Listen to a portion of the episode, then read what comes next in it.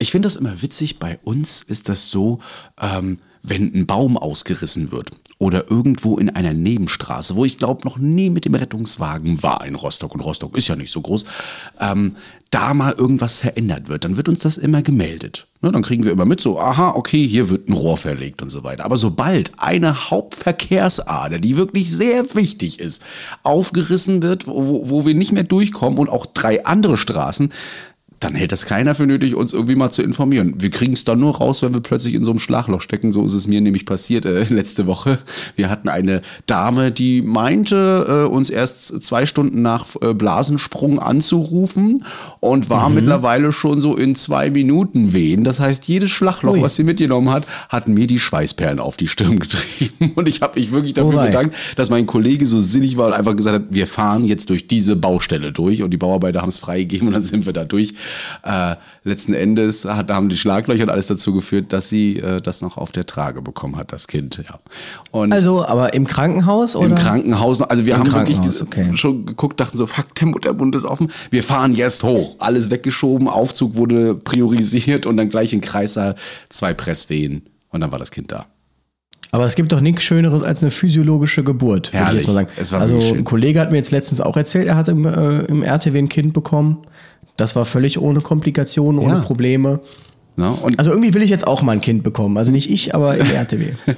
Wir werden das weitergeben. Nee, ich fand das wirklich ja. schön, weil man erinnert sich ja an alles, was äh, unsere Hebamme gesagt hatte und äh, was, was man auch in der Fortbildung wieder, ich hatte letztens wieder eine Fortbildung ähm, dazu und das war so, hey, das stimmt jetzt, hm, Presswehen kann sie nicht mehr aufhalten, immer beim, bei den Wehen pressen und so weiter. Und dann kam das Kind, das war genau regelrecht und es kam sofort schreiend zur Welt. Ah. Es, es, wurde Sammy Splint genannt, oder? Nein, nein. Äh. Nicht, leider nicht. Gut, aber um Presswehen soll es heute ja gar nicht gehen. Worum es heute gehen wird, das erfahrt ihr gleich. Ryan Reynolds hier von Mint Mobile. With the price of just about everything going up during inflation, we thought we'd bring our prices down. So to help us, we brought in a reverse auctioneer, which is apparently a thing. Mint Mobile unlimited premium wireless. Ready to get 30, 30, bit to get 30, bit to get 20, 20, 20, bit to get 20, 20, bit to get 15, 15, 15, 15 just 15 bucks a month. So, Give it a try at mintmobile.com/switch. slash $45 up front for 3 months plus taxes and fees. Promo rate for new customers for limited time. Unlimited more than 40 gigabytes per month slows. Full terms at mintmobile.com. Retterview. Gedanken und Spaß aus dem Pflasterlaster. Mit Sprechwunsch und Sammy Splint. Da sind wir wieder. Eine Woche später. Als vor einer Woche. Als vor einer Woche, richtig. Das ist wieder viel passiert. Es wird viel passieren, wie das halt eben immer so ist. Ja, wie geht's dir denn? Ja, mir geht's äh, soweit ganz gut, ja. Hast du deine Sinusitis überstanden. Ja, ja, ich bin wieder, wieder frei. Man hört es ja auch, ne? Also das klingt ja gleich anders. Du aber auch. Ja, ich auch. Waren wir denn vor einer ja. Woche noch krank? Ich kann mich gar nicht mehr erinnern. Da war ja, das noch so am wir Auslaufen. waren noch so ein bisschen ne? verschnupft, da war es ja, so am genau. Auslaufen. Ich weiß nicht, hat, hat, hat sich deine Mutter beschwert irgendwie, dass sie äh, mit dir gehört hat? Ist sie überhaupt noch auf dem aktuellen Stand? Äh, ja, irgendeine Nachricht habe ich tatsächlich bekommen, ja. Wurde schon gleich wegignoriert. Richtig, sofort. Direkt, direkt wegignoriert. Lies ich gar nicht erst, ja. Ja, sehr gut, sehr gut. Dann war es ja auch nur halb so schlimm. Ich war jetzt, genau. muss ich sagen, äh, gestern also für euch vorgestern oder ich, ich sage, ich mache einfach gar keine Zeitangabe. Ich war irgendwann. Diese Woche. Diese Woche, letzte Woche. Das ist immer eine gute Dings, ja. Hm. Ja. Äh, hier bei uns in der Leitstelle zu Gast, in der Leitstelle Köln. Das war sehr interessant. Also Aufhänger war ja tatsächlich, dass ich mich über äh, an einer Stelle mal darüber beschwert habe, dass es in jeder Stadt diesen einen Disponenten gibt, mit dem man immer nur Stress hat. Das führte dazu, dass mich ein, also auf Instagram in der Story, das führte dazu, dass mich einen Tag später der Leiter Leitstelle anrief und sagte, ihm wurde dieses Video zugeschickt und er wäre ja völlig, äh, völlig äh, ent, äh, jetzt nicht enttäuscht, sagte, oh, ja, hier, wir haben sowieso schon so einen schlechten Ruf, jetzt kommen Sie da noch und so und so. Und äh, dann sagte ich, ja gut, ich kann ja einfach mal vorbeikommen. Sagte, ja, das können wir so machen. Ähm, die Betroffenen oder der betroffene Kollege, den das wohl getroffen hat, ich muss sagen, ich kenne ja nur die Stimmen, der hat auf jeden Fall schon mal nicht Lust, daran teilzunehmen oder da zu sein, aber ähm, es haben sich dann so ein paar andere erbarmt, die dann da waren und ich muss sagen, es hat mein Bild wirklich um 180 Grad gedreht. Also, was ich mega lustig fand, also das fand ich wirklich lustig, ähm, der Leiter Leitstelle sagte, ja, haben sie gut hingefunden. Ich so, ja, ja, bla bla bla. Sagte, ja, ich habe jetzt auch einen sehr guten Beitrag zum Thema Kommunikation gesehen. Ich weiß nicht, ob Sie den auch gesehen haben. Und zeigt mir dann auf seinem Handy auf Facebook den Beitrag von Critical Communication Center. Ich dachte, irgendwie kommt mir das bekannt vor. Dann gucke ich da so drauf, steht da Sprechwunsch. Und ich sage, ja, das ist der Beitrag über unseren Podcast. Also, ähm, ach so, ja, dann kennen Sie den. Der ist, ja. Also, Wir sind überall in aller Munde und die Leute wissen noch nicht mal, wer vor ihnen steht. Ja. Das machen wir sehr gut. Ja. ich bin ja auch der Blogger. Ich bin der Blogger dort. Ach so, stimmt, ja. Ja. ich mit meinem Blog war ich da unterwegs und äh, es war auf jeden Fall schon sehr aufschlussreich. Also ich muss da meine Meinung wirklich stark revidieren. Ähm, Mhm. Nach wie vor, ich glaube, es gibt überall schwarze Schafe, aber die Besatzung jetzt, die ich dann da gesehen habe an dem Tag, äh, die war einwandfrei und es war auch sehr interessant, mal mit den Leuten ins Gespräch zu kommen und das mal von der anderen Perspektive zu sehen. Also eine ganz kurze Geschichte. Es kam zum Beispiel an einer Stelle dazu, da rief eine Frau an und sagte, ja, ähm, ganz, äh, der Mann hat schwerer COPD und würde nicht genug Luft bekommen und das Sauerstoffgerät wäre ausgefallen. So, mehr Informationen hatte man jetzt nicht. Also, was würde man da jetzt machen? Da macht man eine akute Atemnot draus. Ne? Und prompt kam es dann dazu, dass ein Spitzenbedarfs-RTW in den Vorschlag kam, weil der gerade im Status 1 unterwegs war, obwohl Regelrettungsfahrzeuge auf der Wache waren. Das Problem ist, der ist halt eine Minute schneller und der wurde dann alarmiert. Und ich wusste es ganz genau, weil das NEF kam von der Wache. Und du weißt ganz genau, das NEF wird da hinkommen und sagen, ja, also alle RTWs standen auf der Wache. Ich weiß gar nicht, warum ihr jetzt fahren müsst.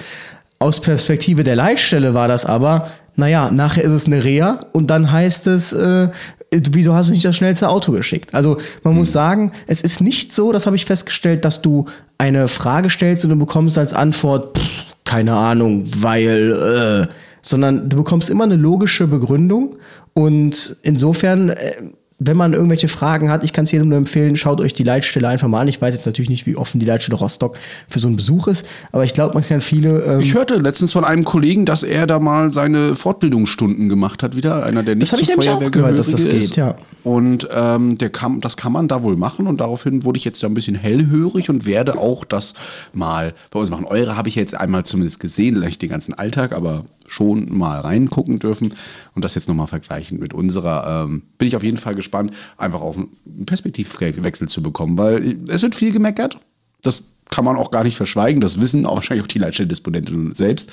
Ähm, und ich hoffe auch, dass sich das Bild dahingehend äh, oder dass sich das Bild auch ändern kann bei den Kollegen. Ich bin ja sowieso der Meinung, dass oben viele Entscheidungen getroffen werden, jetzt auch gerade nach dem, was wir schon alles aufgenommen haben und äh, demnächst auch kommen wird. ja, stimmt, genau. Mit Herrn Trautmann zum Beispiel, ja, der ja da schon sehr firm ist, was Leitstellen angeht. Auf jeden Fall, also du hast gesagt, deine Meinung hat sich geändert. Das heißt, es sind nicht alle fies in der Leitstelle oder wie, so wie das immer so Nein, behauptet wird. also jetzt natürlich die, die da waren. Also es waren da auch einer, der sagte, na ja, also für jeden würde ich jetzt meine Hand auch nicht ins Feuer legen. Es gibt natürlich Leute, die machen das vielleicht anders, aber die, die da waren, die waren wirklich eins mit Sternchen. Und ich saß ja an mehreren Plätzen. Ich sah einmal, saß ich beim Notruf wirklich, also da, wo jeder Notruf einging. Das war sehr interessant. Also man muss halt auch sagen, man kriegt halt draußen auch nicht mit, wie viele Einsätze eigentlich nicht zu einem Einsatz werden.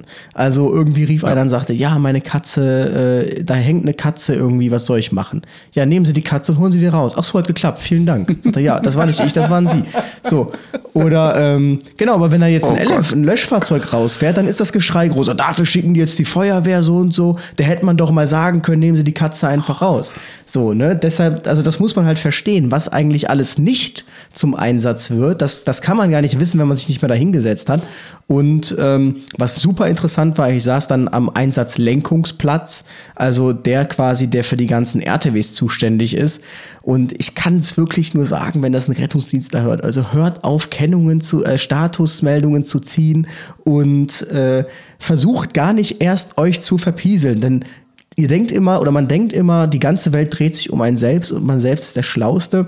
Und man, wenn man in der Leitstelle sitzt, stellt man einfach fest, jeder macht genau das Gleiche. Und deshalb ist es so unfassbar auffällig. Also, was ich da für Sachen mitbekomme, wo ich mir dachte, Leute, Leute, Leute, das ist jetzt echt unangenehm, gerade sich schon das anzuschauen irgendwie. Also, und das muss man auch sagen, ähm, und das, das bewundere ich wirklich. Das sind zwei Dinge, dann ist mein Monolog auch beendet. Das erste, wenn du dann da mal sitzt, du bist ja so, du siehst vor dir diese Bildschirme und dann hörst du, ich habe das richtig oft gehabt, dass ich Dinge gar nicht gehört habe, die der Anrufer wohl gesagt hat, weil ich merkte dann nur, weil ich fragte mich, okay, worum geht's jetzt hier? Und dann sagte er neben mir auf einmal, okay, und der hatte jetzt einen Krampfanfall.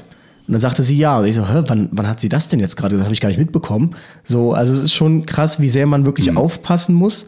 Und ähm, was ich auch sehr interessant fand, war, wie also man denkt ja immer, wenn man nichts hört am Funk, ist es ruhig. Aber im Gegenteil, eigentlich ist muss man sagen, wenn man nichts hört am Funk, dann ist gerade auf der Leitstelle die Hölle los. Also irgendwie drei Leute, die anrufen, ein RTW, der seine Stati zieht, sich auch nicht meldet und das beschäftigt dann einen Sachbearbeiter, weil der muss ja wissen, ist der RTW überfallen worden oder was weiß ich, ne?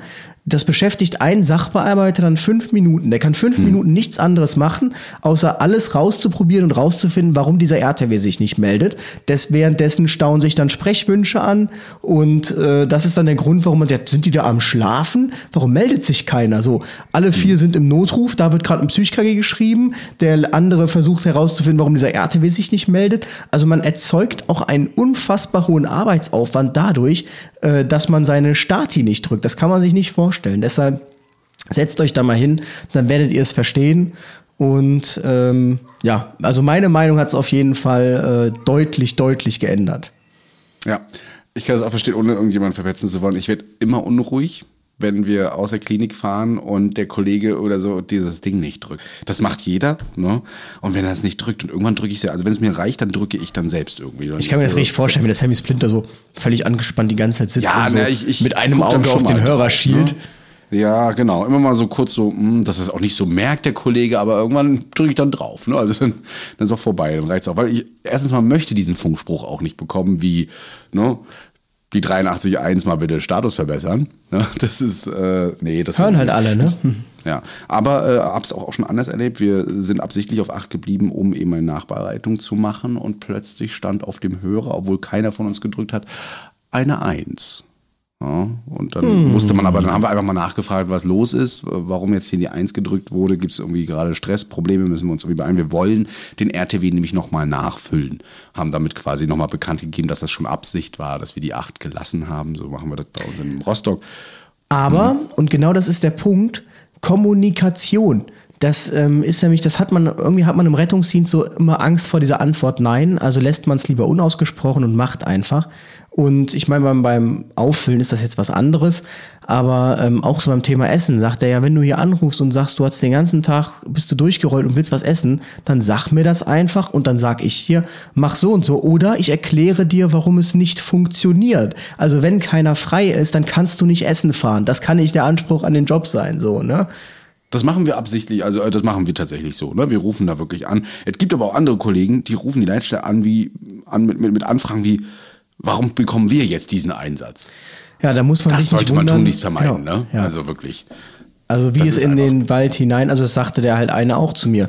Ja, wenn mich dann jetzt hier einer anruft und sagt, Junge, du kannst uns jetzt hier nicht schicken, mach den, lass mal den Scheiß, ich habe jetzt Feierabend, dann sagt er, gut. Dann sagt er halt, nö, ich habe nichts anderes, Punkt. Ne? Das ist dann halt dein eigenes Pech, äh, wenn du vorsichtig anrufst, sagst, hör mal, wir hätten jetzt eigentlich, also wenn du nichts anderes hast, dann fahren wir gerne, aber sonst, und dann wird man sicherlich auch kein Nein bekommen.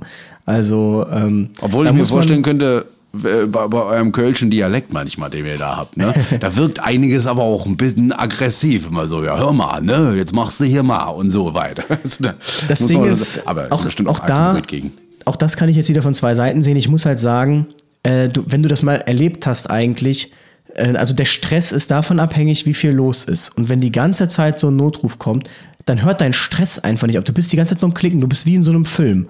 Und wenn du dann merkst, dass deine Arbeit massivst dadurch beeinträchtigt wird, dass der sechste RTW oder der zehnte in Folge jetzt gerade meint, er muss nur in der sieben durch die Gegend fahren und steht aber komischerweise schon kurz vor der Wache und das erzeugt bei dir jetzt eine Errormeldung, du musst diese Meldung jetzt prüfen, gucken, wo ist der. Das sind ja alles Arbeitsschritte und merkst, du warst jetzt schon wieder drei Minuten damit beschäftigt, dann bist du irgendwann genervt. Das kann ich aber voll verstehen, ehrlich gesagt. Dass der Elfte, der dann anruft, das, oder der das macht, dass der dann einen doofen Spruch kriegt, klar. Fände ich rein technisch ganz interessant, da wäre uns viel für hassen jetzt für den Vorschlag, wenn du ähm, Klinik bist, auf 8 drückst und du dann quasi einen Geofans bekommst. Und dieser, wenn, wenn du den verlässt und immer noch auf 8 bist, dann muss mindestens bei dir irgendwas aufploppen. Hey, habt ihr einen Grund dafür oder soll äh, der, St- äh, sollte der Status gewechselt werden? Und wenn man sich dafür nicht meldet, dann Es kommt tatsächlich jetzt wohl wird auch spannend. hier in der nächsten Ausbaustufe, dass die Start hier alle automatisch gewechselt werden. Also, Ja, aber ist aber äh, doof, wenn du auf 8 bleiben musstest wegen einer Vorbereitung. Musst du halt dann kommunizieren. Da wirst du automatisch Ah, okay. in Kommunikation gezwungen. Ne? Also so verkehrt ist das, glaube ich, nicht. Okay. Aber da gibt es dann auch wieder Rettungsdienste, die irgendeinen Spezialweg finden. Also Apropos Kommunikation. Man hat mit uns auch kommuniziert. Ihr habt wieder auf info.retterview.de geschrieben. Typischer Sammy-Übergang. ähm, und zwar haben uns hier wieder mehrere geschrieben. Du hast auch was aufgeschrieben. Ich habe hier auch was rausgesammelt aus den E-Mails. Und das fand ich ganz spannend. Und zwar hat uns der Stefan geschrieben. Er ist 24 Jahre alt und seit seinem zehnten Lebensjahr äh, bis letztes Jahr in der Feuerwehr oder Jugendfeuerwehr gewesen und ist dann zum THW gewechselt. Er schrieb, durch meine Zeit bei der Feuerwehr ist mir der Rettungsdienst nichts Fremdes. Glücklicherweise durfte ich bei unserer hauptamtlichen Feuerwehr, welche auch mehrere Rettungswagen besitzt, auch zwei 24-Stunden-Dienste mitfahren und ein wenig Rettungsdienstluft schnuppern, um für mich festzustellen, ob der Beruf des Notfallsanitäters eventuell etwas für mich ist. Ich habe aber für mich festgestellt, dass ich lieber einen anderen Weg einschlagen möchte. Jetzt zu dem eigentlichen Thema. In meinem Praktikum sind wir zu einer älteren Dame gefahren. Alarmiert wurden wir zu Personen gefallen. An der Einsatzstelle angekommen, stellte sich die Lage auch nicht anders dar, als äh, dass die Dame einfach gestürzt ist, sich jedoch nicht großartig verletzt hat und nur ein paar Schürfwunden erlitten hat. Da es aber ziemlich warm war und sie in einem schlechten Allgemeinzustand war, wollten wir sie dann zur Kontrolle mit ins Krankenhaus nehmen. Bereits vor unserem Eintreffen waren ihre beiden Söhne vor Ort. Als wir die Dame dann auf den Tragestuhl gehoben hatten und noch einmal kontrollieren wollten, ob sie alles hat, also KV-Karte, Schlüssel und so weiter, meinten ihre Söhne auf einmal, Mama, denk dran, du darfst auf keinen Fall Bluttransfusion nehmen. No? Wir sind nämlich Zeugen Jehovas. Äh, Die Dame wies ihre Söhne dann zurecht und teilte mit, dass ihr ihre Gesundheit mehr als ihr Glaube im Herzen liegt und sie auch einem eine Bluttransfusion akzeptieren würde. Da ist mir die Frage in den Kopf gekommen, was ist eigentlich, wenn man an eine Einsatzstelle kommt, beziehungsweise äh, beispielsweise ein schwerer VU und zu einer stark blutenden Wunde und der Patient äh, ist nicht mehr ansprechbar, sich aber schon für euch herausstellt, dass der Patient einen hohen Blutverlust hat, der im äh, Krankenhaus Bluttransfusion benötigt und euch nicht durch Angehörige oder ein Dokument klargemacht wird, dass diese Person Bluttransfusion ablehnt. Erhält der Patient dann trotzdem Bluttransfusion? Wenn ja, kann das für euch bzw. den Ärzten im Nachhinein rechtliche Schritte nach sich ziehen? Ich würde mich über eine Antwort freuen. Macht weiter so. nein, Nö. Nee. In dubio pro vita. richtig. Und damit ist das Thema auch schon beendet. Wer bewusstlos ist, da gilt der mutmaßliche Wille. Und also wenn wir jetzt Egal davon welcher ausgehen, Glauben das, äh, das ablehnt, selbst wenn der Patient das ohne Glauben ablehnt, er kann es ja vorher sagen, dann wird das schon durchaus akzeptiert. Ne? Ähm, aber wenn, wir, wenn das für uns nicht klar ist, dass äh, auch nirgendwo steht, beziehungsweise wir jetzt auch ähm, keine eindeutige Dings haben, auch die Prüfung an einer Einsatzstelle, das hatten wir schon mal mit Patientenverfügungen an sich, ist nicht möglich rechtlich, ähm, dann bekommt die Person eventuell Transfusion. Ja. Natürlich wird es trotzdem respektiert. Das ist ja dasselbe Thema wie bei der Patientenverfügung. Also wenn man danach Hm. gehen würde, dann dürften wir keinen Patienten mehr wiederbeleben, weil äh, der könnte ja irgendwo und ähm, genau. das wiederum ist vor Gericht nicht zulässig zu sagen, ja, wir haben Also ich habe schon mal zwei Zeugen Jehovas und da habe ich äh, auch offen mit denen darüber schon. geredet, ne? ja, schon gequatscht und so weiter. Habe auch gefragt, dürfen die denn Sterophondin und sowas annehmen? Das dürfen sie. Es darf nur kein Hm. fremdes Blut sein. Ja. Für uns völlig irrelevant. Also wenn sie jetzt noch ansprechbar wäre und sagt, nee, ich darf nicht, ich darf nicht, müsste man das mal weitergeben, dann müssten sich dann andere den Kopf drüber zerbrechen. Beziehungsweise sie hat ja ganz klar dann den Willen geäußert, müssen wir natürlich noch gucken, ob sie zu dem Zeitpunkt überhaupt in der Lage war, ihre Situation zu beurteilen und so weiter und so fort.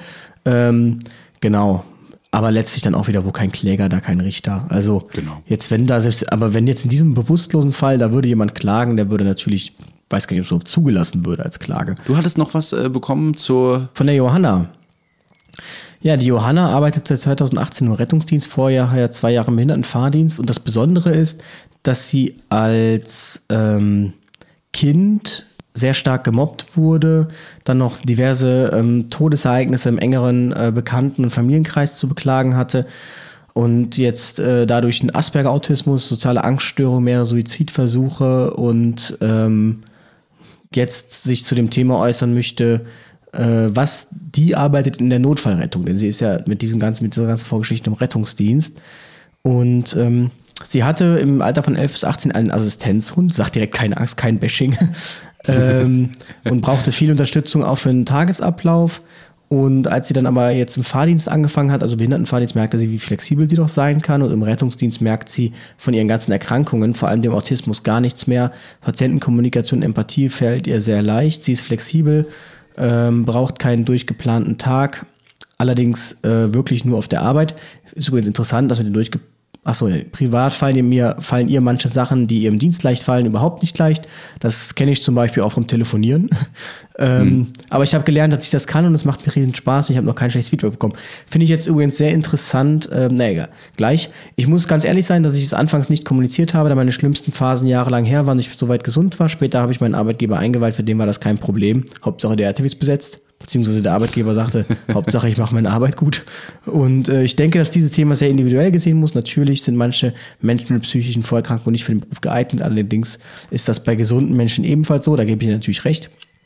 Ähm, man muss sich selbst gut kennen, begutachten lassen etc.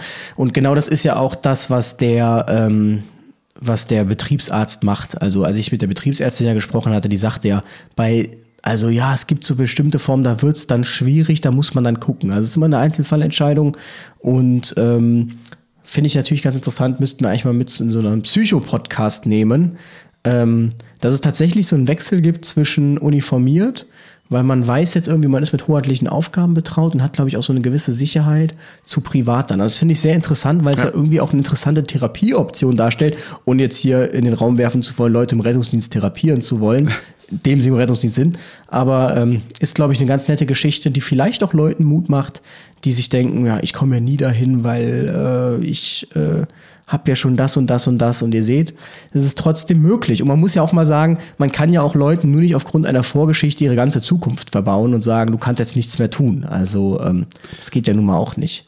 Das ist, glaube ich, das ähm, hat man spätestens gemerkt, wenn man früher mit seinen Lehrern gearbeitet hat dann aus der Schule raus ist, eventuell so einen ehemaligen Treffen mal hatte mit den Klassenlehrern und sowas. Genau. Die völlig anders sind. Und die sich dachten, die der fährt jetzt Porsche? Ja, ja genau. Oder, oder und äh, da ich ja selbst also, Lehrer zu Hause habe hier, äh, äh, merke ich mhm. das natürlich. Und habe ihn auch schon im Unterricht. Da geht's aber ja, ab und, zu, ab und zu ja. sind die auch mal bei uns, wenn die ganze Lehrerschaft, also liebe Kollega Schwerin, ich weiß, wie eure Lehrer ticken. und ja, ja, tatsächlich. Also nee, über Noten würde ich hier reden, über Schüler auch nicht. Das machen die tatsächlich wenig. Krass, hätte ich nicht gedacht. Ich dachte, das mhm. ist auch so eine Krankheit, dass man dann nur über Schüler lästert. Nee, die wollen eigentlich nicht so viel reden. Ja, na gut, nicht lästern. Das, aber ja, das nimmt man sich im Rettungsdienst, ne? das nimmt man sich im Rettungsdienst auch immer vor, aber. Will nicht äh, so viel da plaudern, aber natürlich wird schon mal über das eine oder andere geredet und gesagt, ah, ich hatte hier das und das Problem, gab es das bei euch auch schon. Ne? Aber das wird dann mehr auf, ich glaube, das wird mehr aufs Lehrerzimmer beschränkt. Mhm. Dann, mhm. Ja. Das Gelästere. Herrlich. Yes. Nee, aber ich kriege das auch mal mit, so einem Beruf. Das ist wirklich was anderes, als wenn ich dann hier zu Hause sitze und mich wieder rund machen lasse, weil ich die Spülmaschine nicht ausgeräumt habe oder so. Ja, deshalb räume ich sie ja, immer auf. Ich habe das schon. Äh, Während in der Wache dann so kommt, was willst du denn? Dann räum du doch die Spülmaschine aus, wenn du meinst, es muss jetzt hier alles gleich äh, ordentlich sein. Was wir dann natürlich auch Spaß meinen. Aber so würde ich zu Hause zum Beispiel nie reagieren. Gut, jetzt wird es aber Zeit fürs Hauptthema heute. Und ihr seht es ja schon in der Überschrift. Es geht um Gemeinde Notfallsanitäter und die Siri Gemeindeschwester. Sie freut, freut dass sie. es endlich mal zum Hauptthema geht. Ich habe schon gesagt, wir lassen einfach ein bisschen mehr drinne. Das ganze Geschnipple, nicht wegen der Arbeit, aber es, äh, einige sagten, die, die, die bedanken sich dafür, dass wir gewisse Fails drinne lassen. Ich sag nur Pneumokacken, ne? Also, ja, genau, die Pneumokacken, das fand ich so gut. Ja. Aber nein, es geht heute um den Gemeindenotfallsanitäter. Das wurde sich ja wirklich von unzähligen Seiten gewünscht. Also immer über Monate habe ich immer mal so täglich so eine Nachricht bekommen. Ja, Gemeindenotfallsanitäter, Gemeindenotfallsanitäter. Und mhm. ähm, ja, darüber sprechen wir heute. Beziehungsweise der Gemeindenotfallsanitäter ist ja auch nur abgekupfert, muss man sagen. Also es ist ja eigentlich der Community Paramedic, äh, der Acute Community Paramedic. Ähm, Gibt's in es klingt schon wieder so englisch-amerikanisch. Ja, es kommt bestimmt ja wieder aus dem genau. Bereich, ne? Kommt mhm. aus Kanada, Australien beziehungsweise UK. Und ähm, da dachte man sich, okay, da macht man das in Deutschland jetzt mal mit dem Gemeindenotfazilitäter, ähm, was ja die direkte Übersetzung ist quasi.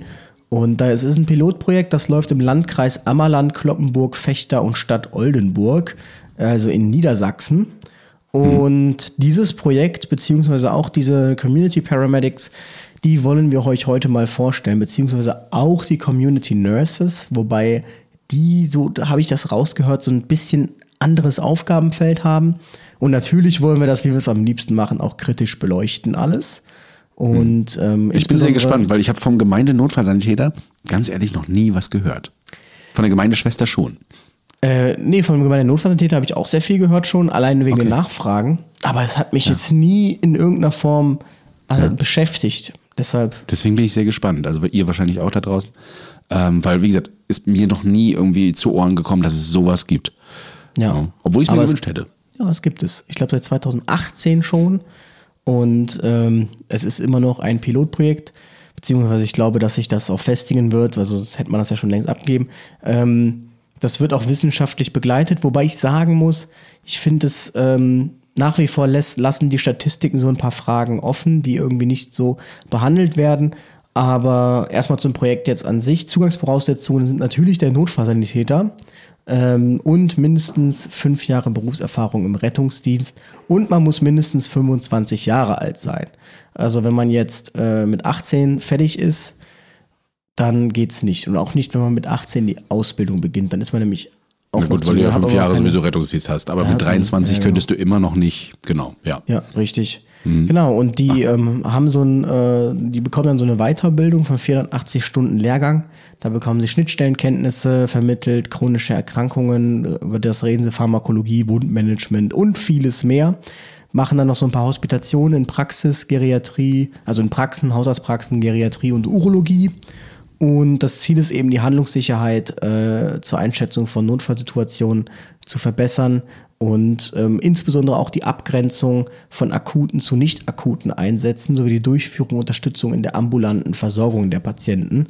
Indikation jetzt für diesen gemeinen Notfallsanitäter ist, wenn kein RTW erforderlich ist oder eine ambulante ärztliche Abklärung erforderlich wäre. Oder das ist auch möglich, dass der RTW vor Ort sagt, naja, äh, wir, wir lassen da jetzt mal jemanden kommen, also über Nachforderung und ähm, die fahren prinzipiell ohne Sonder- und Wegerechte. Macht ja auch Sinn. Also jetzt äh, mit Sonder- und Wegerechte dann da irgendwie hinzufahren ohne, ohne RTW ist ja irgendwie jetzt nicht so im, im Sinne des Ganzen. Die fahren mit so einem Fahrzeug, das man jetzt mit einem NEF vergleichen könnte. Von außen, von innen natürlich adaptiert ausgestattet. Ja, man hat es im, äh, so wie du geschrieben hast, ich, ich habe mich ja jetzt geoutet, dass ich davon noch nie was gehört habe, deswegen lese ich hier mal vom Skript ab. Ach so, ja. Ja, gibt's ja äh, den Beobachtungszeitraum 2019. Dort haben ähm, 25 GNFS, was ach so Gemeinde Gemeinde NFS, ja, GNFS, es gibt schon eine Abkürzung Abkürzung, dafür, ja, äh, beteiligt in äh, 3848 Einsätzen, ja. Sehr interessant. 50-50 Geschlechterverteilung, nicht unter den gemeinen Notfallsanitätern, sondern unter den Patienten. Also man kann jetzt nicht sagen, die Männer rufen häufiger an für Quatsch oder die Frauen. Es ist tatsächlich 50-50. Und Allerdings äh, ist die, die Zahl der älteren Damen Der und Herren, die dort anrufen, ne, höher. Also auf jeden Fall 55 Prozent sind über 65 Jahre und 30 Prozent über 80 Jahre. Die mittlere Einsatzdauer sind 60 Minuten immer so. So lange geht so ein Einsatz für einen Fand äh, ich sehr interessant, weil das im Prinzip zeigt, ähm, dass äh, also auf dem RTW denkt man ja manchmal, dass man sich Zeit und Arbeit spart, wenn man den Patienten vor Ort lässt.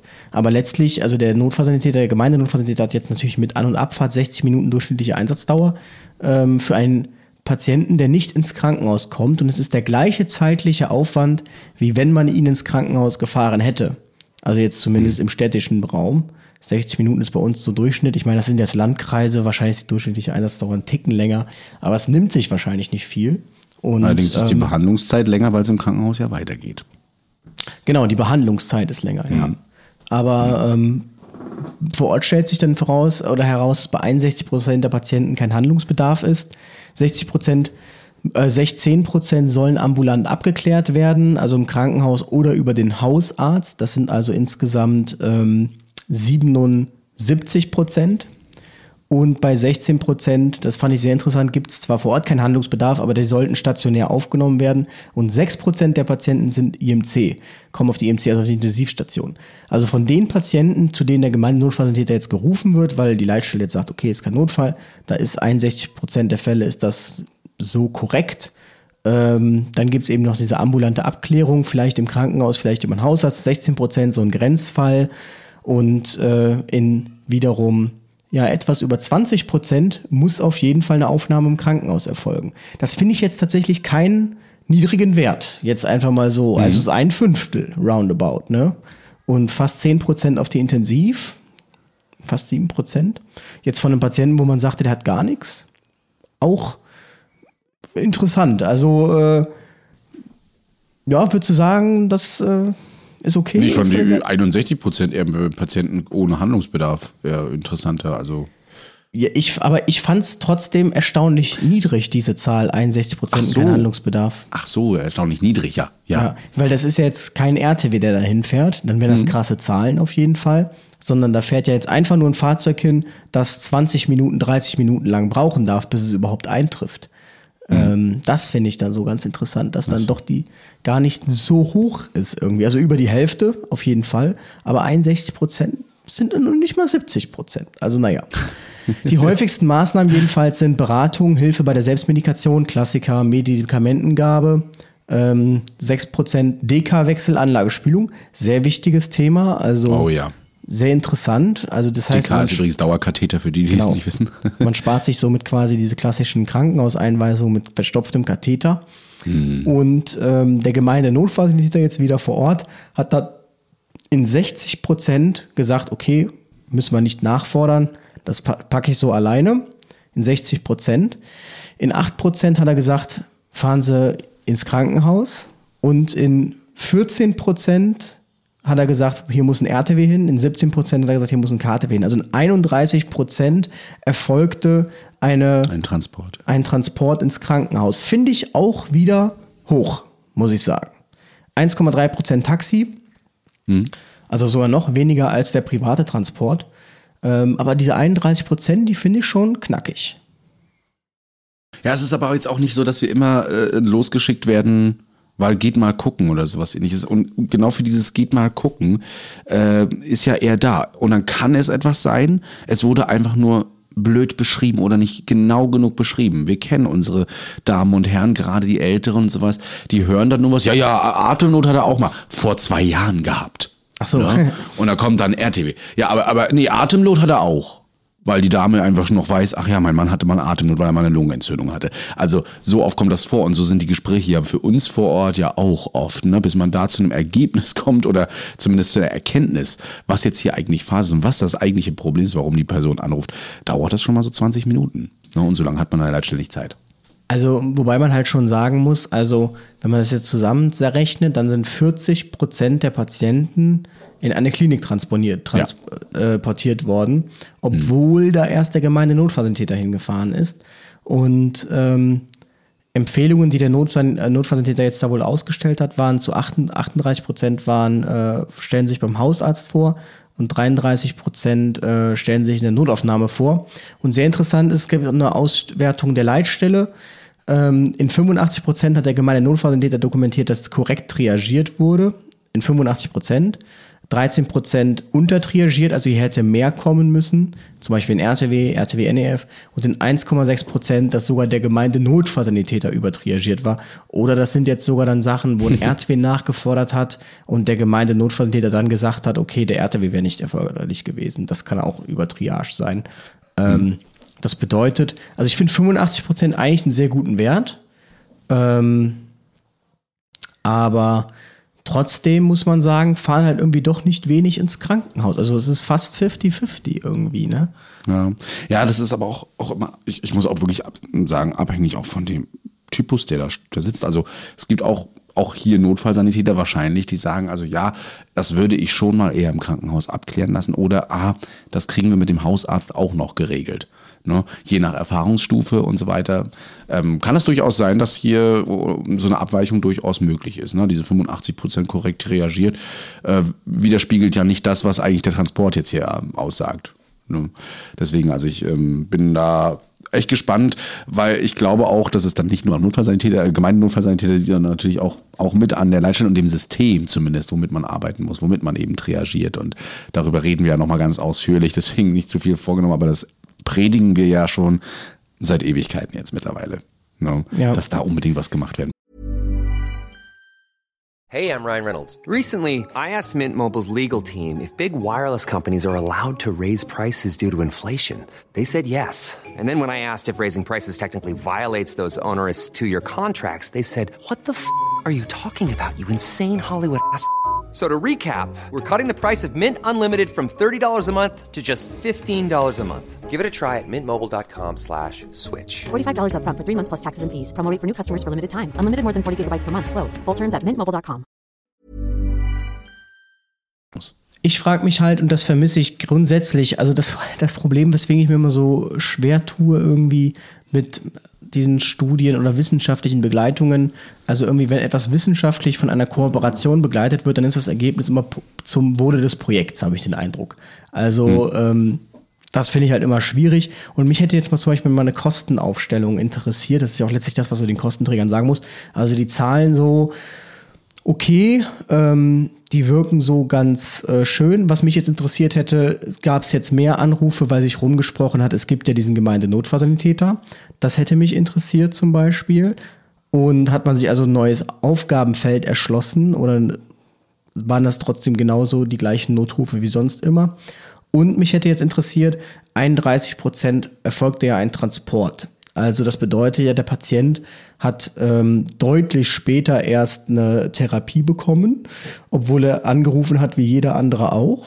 Mhm. Und ähm, das hat natürlich jetzt auch Mehrkosten verursacht hinsichtlich, da ist ja erstmal der gemeine Notfallsanitäter genau. gefahren, dann ist der RTW hingefahren. Ähm, das würde mich tatsächlich auch mal interessieren. Und umgekehrt genauso, wenn der RTW nachfordert, ist das ja auch erstmal Mehrkosten. Das hätte mich mal interessiert, so eine Kosten-Gewinn-Verlust-Rechnung irgendwie. Ähm, ja. ja. Vielleicht äh, ist die Gewichtung durch Corona jetzt auch ein bisschen nach hinten gefallen. Ich denke mal, es wird das, äh, ich hoffe mal, dass es einfach nur entgegengestellt wird, wenn man sich denn für so ein Projekt entscheidet. Das waren ja jetzt ähm, keine finalen Projekte, ne? Die wurden, du hast ja gesagt, die wurden beobachtet. Äh, sind die jetzt noch es läuft noch, aktiv? Ja. Läuft noch. Es ja. läuft noch, ja. Ich denke mal, da wird auch noch weiter geforscht und da kann man auch noch hoffen, dass dann weiter gearbeitet wird. Und ähm, man hierzu dann eben solche Kosten-Nutzen macht. Auch übrigens, äh, wie der Zustand des Patienten dann aber. Also hat es sich, hat sich der Zustand dadurch verschlechtert, weil man hier jetzt mehr ja, Zeit in Anspruch genommen hat, bis der Patient einem Krankenhaus zugeführt wurde. Genau, das Was wieder das dafür sprechen würde, dass der Notfallsanitäter mehr Kompetenzen bekommen sollte, auch in der heilkundlichen Maßnahme, um das eben zu verhindern, um diese Zeit eben nicht zu überbrücken, aber ähm, ja, doch diese ärztliche Maßnahme an sich schon mal ersetzen kann, mittels Medikamente, mittels Maßnahmen, die er eben schneller ergreifen kann, um weiteren Schaden abzuwenden. Und man muss jetzt natürlich, das ist natürlich eine ganz provokante Sache, man muss sich natürlich jetzt auch die Frage stellen, äh, das habe ich jetzt aber noch nicht zu Ende gedacht, das kommt mir jetzt einfach so in den Kopf. Also wenn ich da jetzt einen RTW hinschicke, der kann ja im Prinzip genau das gleiche machen wie der gemeinte Notfallsanitäter. Ähm, einziger Unterschied, sein Fahrzeug ist ein bisschen teurer als jetzt dieses NEF, wobei also das NEF das kein NEF ist, aber das wird auch nicht mhm. günstig sein. Und ähm, ein Mann ist mehr drauf. Also eine Person mehr ist da drauf. Ähm, Gut, die Trage noch und so weiter. Das an, an sich das Transportmittel braucht, verbraucht auch mehr Sprit, mehr Energie. Ja, gut, das sind jetzt so, hm, kommt ja alles wieder, wie die alle fahren, ja. Aber also mich würde einfach jetzt interessieren, ob ich wirklich einen konkreten Benefit habe. Also der Benefit, den die jetzt ableiten würden, ist ja, ja, die RTWs sind jetzt frei und so und so und so und so. Letztlich aber könnte ich nicht einfach einen weiteren RTW in Dienst nehmen. Also nimmt sich das personaltechnisch und kostentechnisch so viel? Das wäre jetzt halt dann die Frage, ne? Und mich würde jetzt auch mal interessieren von den Gemeindenotfallsanitätern, ob die das cool finden, dieses Aufgabenfeld. Ähm, ob die das erfüllend finden, jetzt dann doch eher so weg von der Notfallmedizin zu gehen, hin, ähm, ich meine, natürlich ist das cool, wenn man DK wechseln kann und so, mhm. aber das sind ja schon eher so Sachen, wo man sich fragen muss, Gemeinde Nurse, wäre das nicht eher so die Zuständigkeit dann? Ähm, ja, und so Hilfe bei Selbstmedikation und so. Und ich, ich muss sagen, ich persönlich fände es halt voll schade, einfach zwölf Stunden alleine unterwegs zu sein. Also mhm. alleine, alleine. Und irgendwie auch alleine immer gerade stehen zu müssen. Für alles natürlich hat man Berufserfahrung. Ähm, ich fände es halt Und auch im rechtlichen Sinne die Bezeugung gewisser Sachen. Ne? Also wenn richtig, ich an einem Patienten richtig, arbeite, ja. Mhm. ein äh, manchmal großes Problem. Der hat mich da irgendwo angefasst. Er hat, äh, er hat, aber er hat mich doch so und so weit nur beraten ne, beziehungsweise mir das gesagt und du hast keinen, der hinter dir steht und das bezeugt. Ne? Was man dazu sagen muss, genau das habe ich vergessen zu erwähnen, in 98 Prozent der Fälle wurde tatsächlich das Ganze auch telemedizinisch begleitet. Also ähm, da ist wohl ein Telenotarzt im Hintergrund, also ob es jetzt ein Telenotarzt war, ich weiß es nicht, glaube ich nicht, aber jemand, den er anruft, ein Arzt wohl immer und das mit ihm nochmal kurz bespricht, abklärt. Ähm, ja, also war jetzt auch letztlich wieder ein Arzt beteiligt. Ich weiß nicht, wie das jetzt kostentechnisch erfasst wird ähm, ist ja dann irgendwie so, also natürlich spart man sich den Arzt dann an anderer Stelle, aber den hätte man ja auch gleich dann irgendwie mitschicken können. Also ich weiß es noch nicht. Man muss sich das mal anschauen irgendwie. Ähm, ich für die Großstadt sehe ich oder halte ich das nicht groß für umsetzbar, weil, ähm, also wenn ich jetzt zum Beispiel Köln denke, da bräuchst du ja zehn Autos, quasi zehn Gemeinde-Notfallsanitäter, die dann jeweils irgendwie so einen eigenen Bezirk abdecken.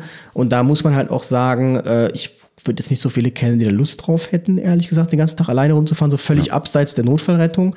Und man muss halt auch irgendwo dazu sagen, man schafft sich ja wieder einen Personalengpass. Also es ist ja irgendwie, alle greifen aus dem gleichen Pool. Ich hatte das auch in, im Zuge mit der Leitstelle besprochen, weil die sagten, ja, wir würden uns gerne für Hiox öffnen. Aber die Hiox werden sich bedanken, wenn dann zehn Mitarbeiter von denen sagen, wir gehen jetzt in die Leitstelle. Also dann hat man die Personaldecke der Leitstelle erfüllt, super, aber man hat keine RTWs mehr besetzt, weil die Leute sitzen jetzt in der Leitstelle. Also es ist irgendwie eine sehr schwierige ähm, ja. Kiste. Dann gucke ich wieder von der anderen Seite und sage, habe aber auch mehr, was ich anbieten kann. Du meinst aus Sicht der Leitstelle so quasi. Auch umgekehrt. Ich kann auch als Hilfsorganisation sagen, also du kannst sowohl auf dem Rettungswagen arbeiten oder so hast auch die Möglichkeit, mhm. äh, auch in der Leitstelle, also auch wieder eine Vielfalt zu bringen. Ähm, ja. im, im Berufsalltag. Ne? Ich kann mich also für mehrere Sachen entscheiden, die ich dann machen kann. Also ich Was glaube, vielleicht? man muss grundsätzlich anfangen, Rettungsdienst äh, globaler zu denken und wegkommen von diesem, wir sind die Johanniter, wir sind die Malteser und wir sind, also wir haben unsere eigene Kleidung, ihr habt eure eigene Kleidung, ihr habt eure eigene Poolwäsche, wir haben unsere ja. eigene Poolwäsche, wir haben unsere eigenen Fahrzeuge, ihr habt eure eigenen Fahrzeuge. Davon muss man, glaube ich, so tendenziell wegkommen, einfach mal zu sagen, jeder hat die Möglichkeit, in diesem System alles zu machen, ähm, dass man da irgendwas anbietet, weil man, glaube ich, damit auch so ein bisschen die Personaldecke entzerrt. Jetzt zum Gemeindenotsan, also ich finde es, ich, wie finde ich diese Idee? Also ich bin halt leider nicht jetzt konkret vor Ort, aber ich glaube, gerade in Landkreisen, stelle ich mir das schon gar nicht so blöd vor, weil insbesondere der Bürger auf dem Land ja eigentlich nicht nur für Schwachsinn jetzt anruft, sondern das sind ja eigentlich Leute, die sind einiges gewohnt, die haben eine gute Community und ähm, wenn jetzt man da so irgendwie Gebiete hat, wo die Community nicht so gut ist, dann so ein Community Paramedic da vorbeizuschicken, warum nicht? Mhm. Ich muss trotzdem sagen, die Statistik hat mich jetzt nicht umgehauen. Mhm. Irgendwie. Ja, sowas wie 85 Prozent irgendwo sieht immer ganz toll aus und so weiter, aber wenn man es mal auf dem Ganzen sieht, ist es interessant, vor allem wenn man betrachtet, dass es eben, wie du schon erwähnt hast, die Gemeinde Schwester gibt und ich sehr, sehr viele Parallelen dazu sehe. Wobei ich glaube, dass die Gesellschaft sich diese wahrscheinlich auch mehr wünscht und ich den Notfallsanitäter da nicht so sehe, weil das eben die Nurse eventuell doch eher noch kann. mitmachen kann. Ja. Ich ja. muss mich halt auch fragen, die, wir sehen die im Rettungsdienst die Patienten eigentlich nur bis zur Abgabe und die Schwester sieht den Patienten ja jetzt ähm, sogar ambulant. Also die kann ja viel besser eigentlich einschätzen, ist das jetzt was für die Notaufnahme oder nicht, weil sie ja tagtäglich Patienten sieht. Also selbst wir wissen ja nicht, wenn wir Patienten hinbringen, wie kündigen wir die an und was kommt nachher raus. Und deshalb würde ich auch jetzt mal rein theoretisch der ähm, Gemeindeschwester ein höheres, oder wir müssen es ja gendern, der Community Nurse. äh, Pflege, ja. Den, genau, dem Community ja. Mhm. Gesundheitskrankenpflegerin ähm, dann ein höheres höheres äh, Gewissensspektrum einräumen, das auf jeden Fall. Aber begründet liegt das alles beim Acute Community Paramedic. Den gibt es eben in Kanada, Kanada, Kanada, Kanada. Australien hm? und UK ähm, und ist eben der Ausgangspunkt für das Projekt des Gemeindenotfallsanitäters. Die Motivation ist hier jetzt ganz anders als im deutschen Rettungsdienst. Im deutschen Rettungsdienst ist die Motivation ja Einsätze für RTWs reduzieren. Und da ist eigentlich die Motivation Lack of Physicians. Also wir haben zu wenig Ärzte einfach. Und es soll ist eher zu verstehen als ein Ausgleich von sehr schlechtem Community Engagement. Also ähm, wenn man eben nicht so äh, eine gute Community hat, irgendwie gute Nachbarn oder sonst irgendwas, dann ruft man halt diesen Community Paramedic an. Und ähm, sehr interessant war, dass die so Befragungen durchgeführt haben unter diesen Paramedics und was die so geantwortet haben. Einer sagte zum Beispiel, Doctors do, don't do home visits anymore, hardly ever. That's why people call 911 all the time. We are short of physicians here, and if you call and ask to make an appointment, it's a minimum of three weeks. There's our terminal problem. That's why we are training medics and nurses to cover night shifts in Emerge.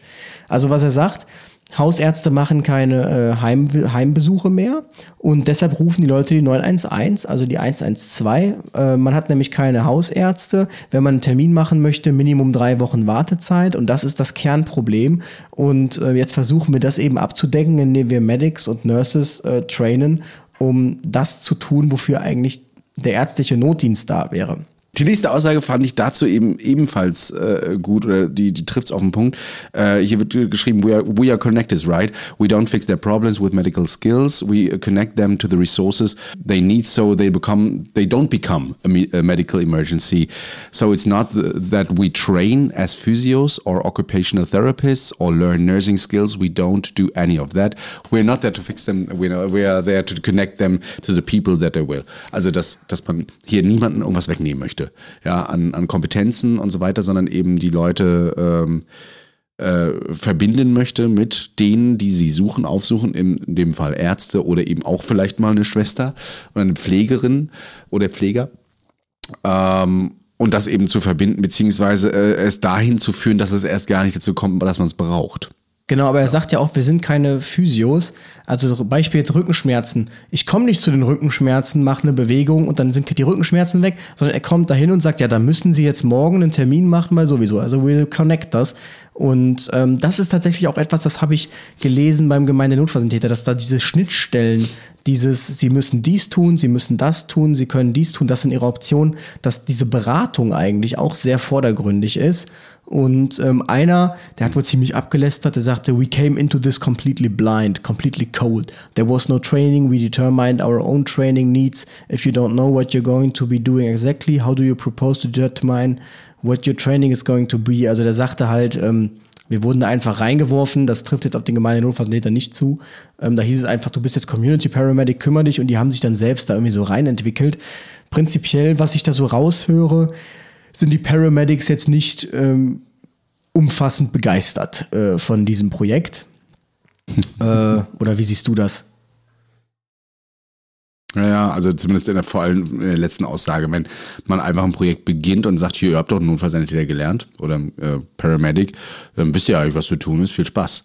Ne? Darauf wurden wir nicht trainiert. Wir wurden eigentlich auf ein System trainiert, was komplett anders läuft als äh, das mit dem Notfall- oder Gemeindenotfallsanitäter. Und ähm, dem kann ich leider nur zustimmen. Und es gibt ja dieses tolle Video auf Instagram, keiner hat uns mhm. gesagt. Ne? Äh, so begann das immer ähm, von dem Kollegen. Das stimmt auch. Ne? Wir werden auch, auch heute treffen wir im Rettungsdienst auf so viele Situationen, auf die wir einfach nicht trainiert wurden. Und ähm, ich will mal ganz kurz vorgreifen zu, zu der Schwester. Ich habe mit meiner, mit, zu der Community-Schwester, ich habe mit meiner Oma heute mal darüber geredet, über dieses Thema. Und die hat mich auf einen Satz gebracht, die sagte, Christian, ihr habt das so gut heute. Wisst ihr warum? Ihr habt ihr könnt kommunizieren. Ihr müsst euch mal vorstellen, so ein Gemeindenotfallsanitäter oder auch eine Gemeindeschwester, hat sie gesagt, die konnte damals, die musste damals zum Bürgermeister laufen der hatte ein Telefon und dort konnte sie dann irgendwie mal Hilfe heranrufen, so ein Barkas oder sonst was, wie das alles hieß damals. Ähm, aber sonst hattest du keine Möglichkeit, Videokonferenzen zu machen oder das Handy zu zücken und einfach mal einen Arzt anzurufen. Da warst du auf dich alleine gestellt. Also insofern habt ihr das eigentlich schon gut. Aber da hat man sich auch noch mal Gedanken gemacht in der Gemeinschaft. Zusammen da war man halt gezwungen, irgendwie Nicht mit alleine alles gut zu sein, wenn der das ja. Telefon hatte. Ne? Ähm, ja. Ja, aber man, man, hatte sie auch nicht, man hat auch nicht alles auf die Schwester abgelastet. Klar, mhm. man hat mhm. ihr vertraut, sie war gleich, gleichstellend mit dem Bürgermeister und so weiter, aber ähm, man hat sich auch Gedanken miteinander gemacht. Heute schiebt man die Verantwortung ja ab und sagt, hier mach mal, du bist ja ausgebildet dafür und wenn irgendwas schief läuft, dann ja, also ich finde es halt irgendwie schade, na, ich sag, na, ich gehe kurz noch auf eine Tabelle ein. Also es gibt so Respite Community hm. Paramedicine Model of Care. Das beschreibt quasi so alles, äh, was so ein Paramedic äh, tun können soll und wie man es messen kann und seine ganzen Aufgabenbereiche. Also das R von Respite steht für Response to Emergencies, also zu Notfalleinsätzen kommen. Das sind, äh, gut, ich muss euch nicht erklären, das ist das Kerngeschäft, das sagen die auch. Und das kann man eben monitoren über Clinical Outcomes und Survival Rates, also die Qualität von diesem Response to Emergencies. Dann gibt es dieses Engaging with Communities, das E das bedeutet eben, dass man mit den Patientengruppen und Communities in Kontakt, äh, klick, äh, Kontakt tritt. Und das kann man eben messen, da die mögliche Performance über äh, Partizipation und, äh, und, und, und den Community Engagement an diesen Projekten. Dann gibt es noch die Situated Practice als die Key Component of the Model, giving flexibility to respond to local needs and take account of existing resources, also die Flexibilität auf lokale Gegebenheiten und Bedürfnisse einzugehen und auf äh, exist existierende Ressourcen äh, denen Rechnung zu tragen. Und ähm, ja, das kann man eben messen über Addressing the Specific Needs of Communities, Access, Safety, Equity and Reliability.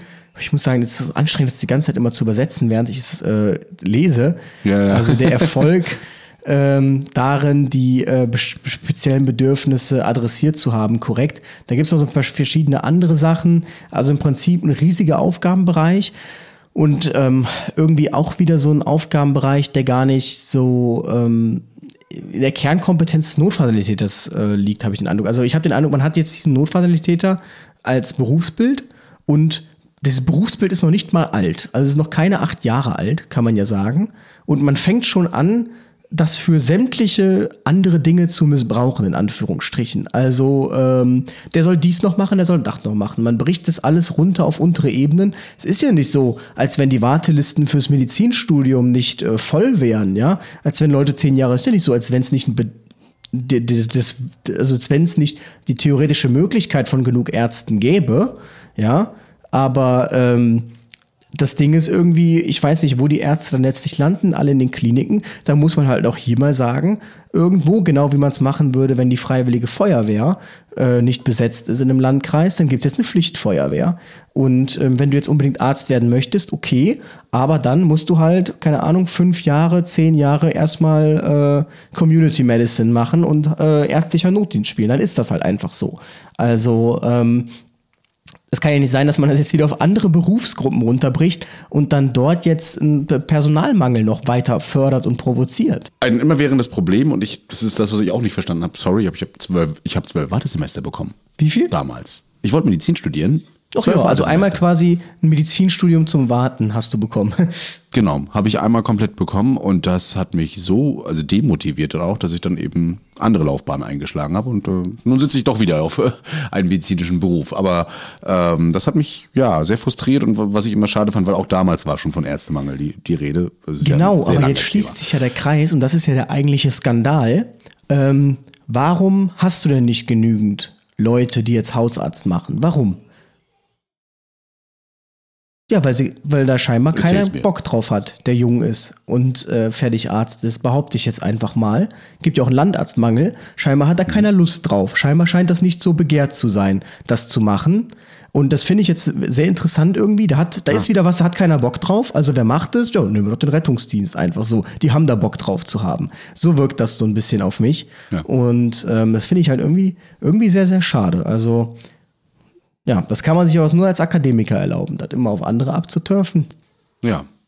Um mal von den Akademikern wieder wegzugehen. Ne? Also Krankenschwestern könnten auch mehr. Ich finde, alles, was ich so erlebe, oder zumindest sie können mehr, aber sie dürfen es nicht. Ne? Und ähm, dass wir gewisse gute Strukturen abgeschafft haben, das äh, hat uns die Deutsche Demokratische Republik gezeigt, nämlich. Ja. Mit äh, ihrer Gemeindeschwester in den 50er Jahren gab es, äh, Christian ab den 50er Jahren gab es eine Gemeindeschwester. Der hat auch noch eine DDR-Fahne bei Nein, sich in der ich nicht. Nein, um Gottes Willen, da will ich sofort rausgeschmissen werden. Nein, also man, ich, äh, man kann aber auch jetzt wirklich mal sagen, das war mal was Gutes aus der DDR. Ne? Ich bin jetzt nicht der absolute Fan von diesem ähm, Regierungsstil gewesen, der da war, aber ähm, das war eine coole Idee. Nur wie gesagt, 50er Jahre, Gemeinschaftsschwester gab es in jedem Dorf, gab es so eine Gemeindeschwester, ja, die einfach ähm, überall dazugekommen ist, wenn es irgendwo um was Medizinisches geht. Manchmal hat die auch, keine Ahnung, mal einer Oma geholfen, irgendwie einkaufen zu gehen. Ne? Also war so ein allgemeiner Pflegedienst, nur noch viel mit, mit viel mehr Zeit. Das hat man nach der Wende sofort abgeschafft. Ja.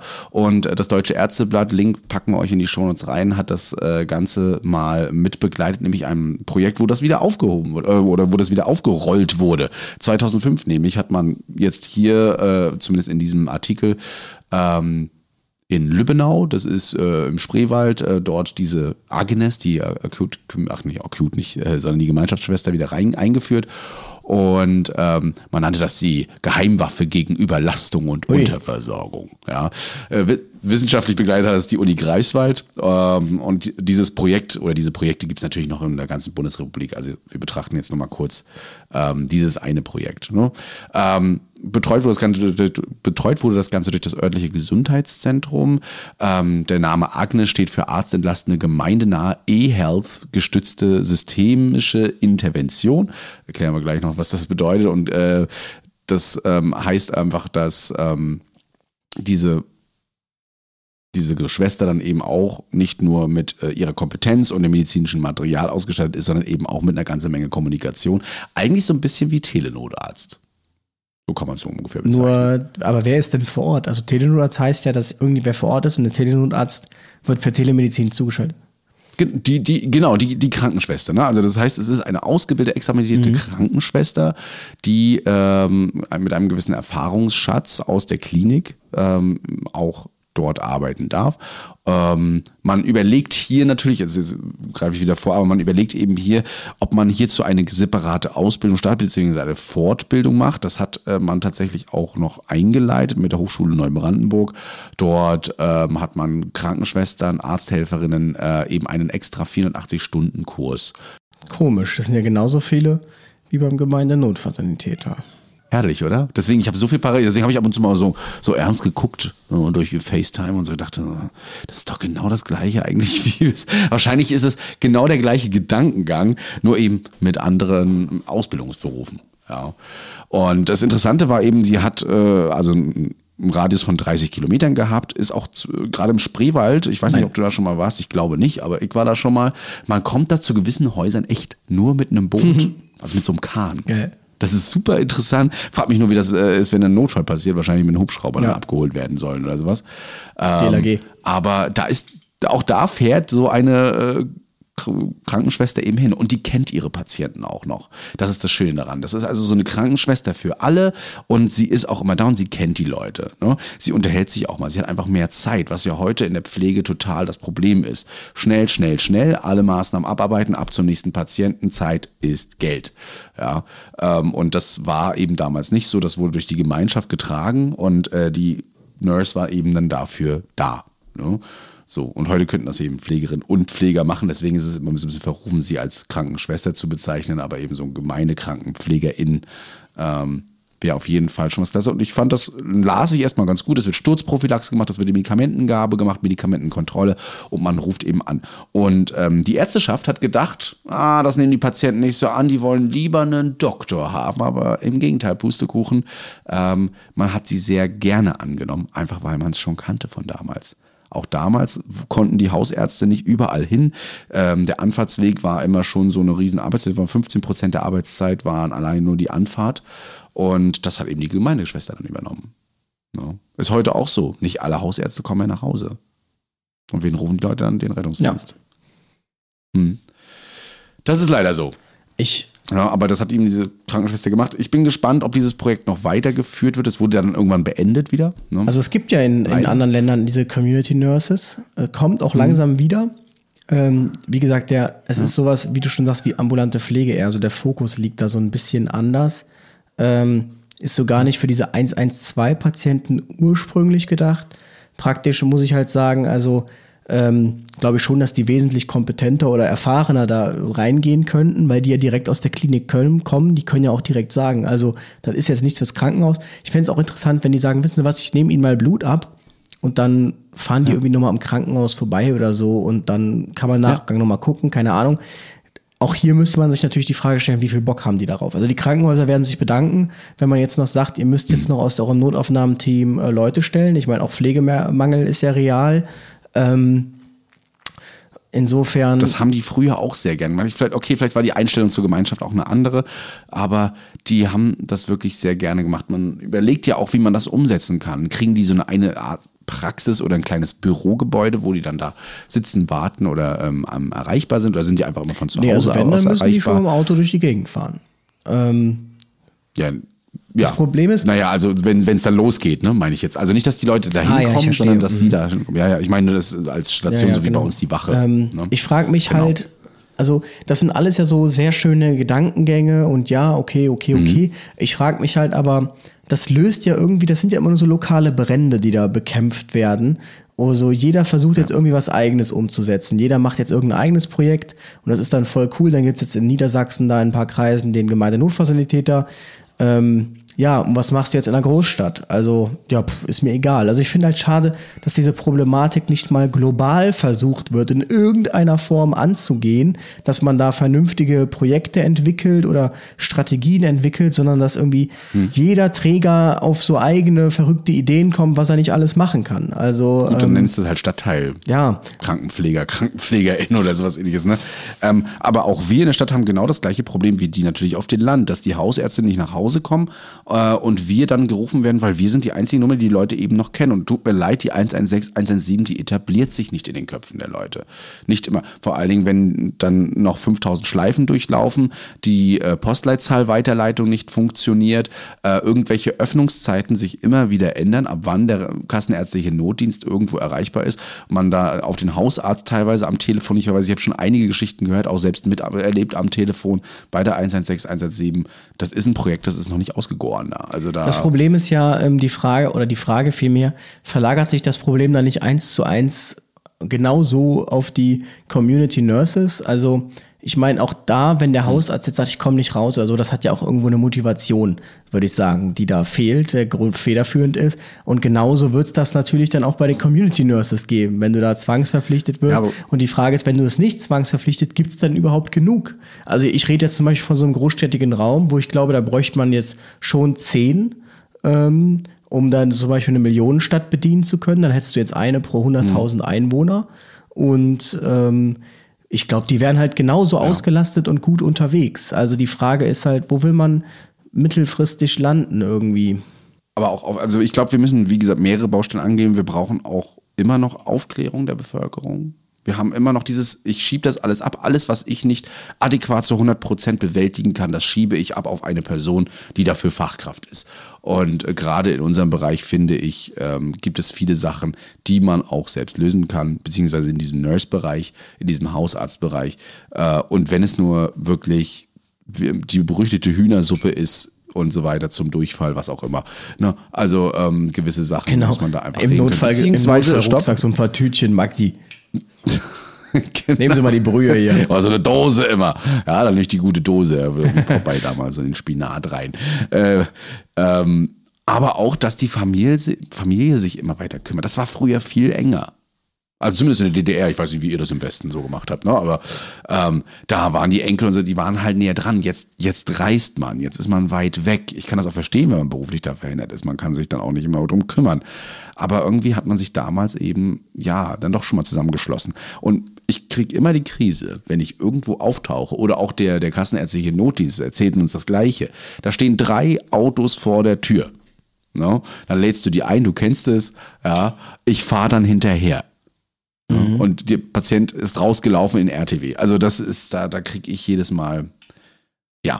Ja, also wisst, was ich sagen das will. Problem ist halt irgendwie, das habe ich auch heute wieder in einem Artikel in der Bild gesehen. Ich meine, gut, dazu muss man es auch nicht viel sagen. Da hat man dem, es droht der Krankenwageninfarkt, dem hat man irgendwie, keine Ahnung, äh, 100 Wörter gewidmet und ähm, fing dann an mit, das Problem ist, die Leute rufen zu viel Quatsch an und dann wurden zwei Lösungsvorschläge angeführt, nämlich Nummer eins, äh, war, ja, das Problem ist ja, dass wir so viel ins Krankenhaus fahren, weil nur das abgerechnet wird. Das ist Quatsch. Also ich weiß nach wie vor nicht, ähm, wie man darauf kommt. Ich habe mir noch nie, also es ist einfach Quatsch. Ich habe noch nie eine Entscheidung ähm, getroffen. Ich meine, man muss natürlich im Rettungsdienst immer sagen, es gibt nichts, was es nicht gibt. Es gibt mit Sicherheit Kreise, wo es eine Transportpflicht vom ärztlichen Leiter gibt, weil er sagt, äh, es geht hier ums Geld. Ähm, aber mhm Jetzt mal ganz im Ernst, ich habe noch nie, war ich bei einem Patienten und habe mir gedacht, wir transportieren den jetzt, damit das abgerechnet werden kann. Das ist mir völlig wurscht. Ja. Also die Aussage war schon ja. hinfällig und dann war der deutsche, der DBRD, der sagte, ja, man könnte das ja lösen, wenn die Hausärzte mehr Hausbesuche machen, wo ich mir dann wieder denke, auch das löst nicht 90 Prozent der Probleme. Also ähm, das wird so getan, als müsste man so an zwei Schräubchen drehen und dann wäre die Welt wieder in Ordnung. Aber das System an sich ist einfach so so viel das ist verwachsen und kaputt, das funktioniert nicht so leicht irgendwie. Und ich habe auch den Eindruck, ja. dass das in den Köpfen nicht so wirklich ankommt.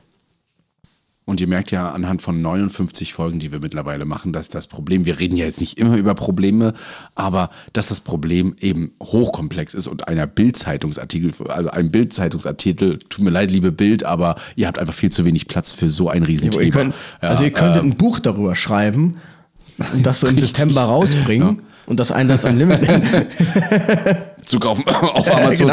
genau. Äh, genau. oder auf Talian mittlerweile. Genau. Und nee, Spaß beiseite. Ja. Ähm, äh, um, um das zu beleuchten, richtig. Das ist ein Riesenproblem und wir haben auch nicht die Patentlösung. Nee. Wir haben kleine Lösungen, die man äh, vielleicht irgendjemand Findiges dann mal zusammenstellt und sagt, das ist jetzt das Richtige, aber da müssen wir so viel dran Und übrigens, ich- Und das haben wir in den letzten Jahren verpasst, das haben wir nur in der Pandemie jetzt mal richtig aufgezeigt Richtig. Und ich habe da noch ein schönes Zitat für den einen oder anderen stolzen Notfallsanitäter. Ähm, letztens nämlich eine Diskussion gesehen und nicht eine Diskussion eigentlich, man muss sagen, es war ein, äh, oh, wer sitzt da vor mir, ich krieche ihm in den Arsch, jetzt mal ganz grob gesagt. Ähm, da hat ein äh, ärztlicher Leiter mit einem Juristen gesprochen über Paragraph äh, 2a Notsan G und dann sagte der Jurist, ja, also erstmal muss man sagen, wenn der ärztliche Leiter jetzt abweicht von den Leitlinien, es heißt ja Leitlinie, nicht Leitgesetz. Also das müsste ich eigentlich mal, äh, genauso könnte ich es ja umdrehen und sagen, ich weiche jetzt von der Vorgabe des ärztlichen Leiters genau mit der gleichen Begründung ab. Es ist ja kein Gesetz. Ähm, Das dachte ich mir auch und gerade so, ähm, ja. Hm. dann hieß es ja, und außerdem ist der Notfallsanitäter ja gar nicht ausreichend qualifiziert, um überhaupt zu beurteilen, was besser ist. Die Leitlinie, international mehrere Studien basiert oder halt das äh, vom Arzt, ich entscheide einfach. Und das ist einfach, das zeigt es wieder auf, dass der Arzt in Deutschland, der Arzt, der jahrelang, keine Ahnung, nicht mal, der muss noch nicht mal publizieren. Es reicht, dass der studiert hat und der kann sich über die Erkenntnisse von sämtlichen anderen Ärzten einfach hinwegsetzen mit einer Selbstverständlichkeit. Das geht einfach nur, weil er Arzt ist. Und äh, jeder, der nicht Arzt ist, braucht gar nicht da mitreden, weil der hat ja eh keine Ahnung. Und ähm, ich meine, natürlich, die Diskussion führt man natürlich wieder in Bayern äh, primär, wo auch sonst. Und äh, dann sagt er zum Abschluss noch, und ja, also ist ja auch nicht davon zu sagen, dass der Notsan jetzt in irgendeiner Form gleichwertig ist äh, mit dem Arzt. Da ging es jetzt auch in Paragraph 2a. Also, ähm, ja, traurig einfach. Davon ne? reden wir ja auch gar nicht. Darüber reden wir auch gar nicht. Wir wollen nicht die Ärzte sein. Wir möchten gewisse Sachen überbrücken können, beziehungsweise all das System mitunter entlasten, mit unserer Kompetenz, mit dem, was wir mitgenommen haben in den Schulen und äh, auch in unserem Praktika und der Erfahrung, die wir jeden Tag auf den Rettungswagen machen und uns da einfach mal ein bisschen mehr Vertrauen zuschenken. Das wäre. Also ich muss gut. sagen, ich persönlich nehme das jetzt nicht so wahr, dass wir uns im Tag denken den ganzen Tag, oh mein Gott, wir sind rechtlich nicht gedeckt, bla bla bla. Wir machen die machen die Mhm. Sachen, die wir machen können, die machen wir, die wir uns zutrauen, die machen wir. Was natürlich schade ist, sowas, was schon fehlt, ist irgendwie Morphin. Das wäre schon schön, einfach weil man eine breitere Palette an Schmerztherapie dann abdecken kann. Ich meine, Ketanes Dormicum ist natürlich auch nur begrenzt. Das wäre schön. Ansonsten, ich meine, es gibt natürlich Rettungsdienstbereiche, die sind wahrscheinlich anders. Hier Bayern, ich sage nur Sauerstoff. Aber ähm, das wäre halt schon schön. Ansonsten äh, nehme ich das jetzt auch nicht so, dass man sich den ganzen Tag nur denkt, oh mein Gott, diese rechtliche Unsicherheit. Deshalb verstehe ich auch nicht, warum so viel Energie auf diesen Paragraph 2a gelenkt wird irgendwie. Also keine Ahnung, es gibt auch keine wirklich krassen Urteile zu der ganzen Geschichte, außer jetzt die Sache da in Landshut mit unserem Spezialfall. Ähm, ja, gut. Nächste Das- Woche ja. Geht's um Feuerwehr. Es geht um Feuerwehr. Schaut euch auf jeden Fall schon mal das YouTube-Video an, Ja. was wir auf unseren Kanal gestellt haben. Da gibt es schon mal einen Trailer, könnt ihr schon mal den Amtsleiter aus Köln persönlich sehen, falls ihr noch Richtig. nicht gesehen habt. Leider mit Maske. Leider Ja. mit Maske. Aber wir wollen ja hier nicht den Amtsleiter der Stadt Köln infizieren. Nein, das wäre, das wäre wirklich doof. Äh, aber schaut euch das schon mal an, um einen kleinen Vorgeschmack zu bekommen auf nächste Woche. Und äh, dann hören wir uns wieder. Und ab Montag ja, gibt es die ersten Retterview Shorts. Ach ja, ist es schon soweit? Ja, nice. da bin ich ja, auch ist, gespannt. ist ja schon soweit, ja. ja wir ne? haben jetzt schon Wir zwei Wochen abgedreht. Richtig, wir packen hier einige Themen rein. Jeden Tag so quasi gibt es einen Retterview Short. Mhm. Außer Samstag, Sonntag. Ja gut, okay, da müssen wir, wir müssen auch mal ein bisschen Pause machen, ne? Ja, außerdem Ähm. wollen wir uns den ja vorbehalten, den Samstag, Sonntag. Richtig. Ähm, also hört da auch mal rein und teilt das ebenfalls sehr gerne. Ja, wir würden uns auf jeden Fall freuen. Teilt uns vor allen Dingen eure Meinung darüber mit. Die nächsten zwei Wochen könnt ihr nichts dran ändern, weil die haben wir abgedreht. Richtig. Wir können es ja auch jederzeit ändern, aber äh, ich, ich glaube, es wird euch gefallen, weil uns gefällt es schon. Wenn ihr morgens Und ihr so müsst euch schön- auch nicht immer mit beiden von uns ausgeben. Genau. Ihr könnt euch auch, wenn ihr Louis liebt, nur mit Louis und den, den blöden Sammy einfach auch mal wegschalten. Dann hört euch halt nur die Folgen mit, mit, mit Louis an und umgekehrt. Das wenn Schöne ihr die Kölsche Schnauze auch mal satt habt. Genau, ihr braucht einfach nur acht Minuten Zeit am Tag, so roundabout, und habt wieder irgendeinen Nice-to-Know-Fact mitgenommen. Das ist so das Ziel dieser Shorts, quasi wie auf TikTok. Und Könnt ihr damit auf die Wache nehmen und sagen, Genau. ich habe gehört. Viel Wissen in wenig Zeit. Und ansonsten sieht man sich vielleicht am Mittwoch auf der Redmobil. Da bin ich zu Gast. Und Freitag dann in Potsdam bei den Vertical Video Awards. Den Ja. Vertis, den Vertis zusammen mit Herr Anwalt nominiert in der Kategorie Education. Vertical oder Virtual Video Vertical, weil TikTok. Vertical. Vertical. Ah, Ja, ja, genau. Ah, verstehe, verstehe. Und die Oscars quasi der TikTok-Welt. Aber mit Herr Anwalt bin ich nominiert, das heißt, ich habe eh keine Chance. Aber ich glaube, man kann es auch irgendwo live sehen am Freitagabend. Ja. Wir werden uns das angucken und drücken dir die Daumen auf jeden Fall. Ja? Danke, danke. Voten können wir noch, ne? Nee, ist schon vorbei, ist schon alles gelaufen. Ach, ist schon vorbei, verdammt. Man konnte aber auch mehrfach voten. Haben wir mehrere Weißt du schon mal, Fanpages wessen, meine, wessen Stimme du nicht bekommen hast, weil er es nicht wusste. Ja. Verdammt. aber ich hätte sie ihm gegeben, also. Ja, sehr. Das, der Gedanke zählt. Der Gedanke zählt, aber leider nicht äh, in die Stimmen rein. Ihr Lieben, bis dann bleibt gesund und schreibt uns. Ihr wisst ja wo. Richtig. Bis denn. Dann bis denn. Ciao, ciao. Retterview. Gedanken und Spaß aus dem Pflasterlaster. Mit Sprechwunsch und Sammy Splint.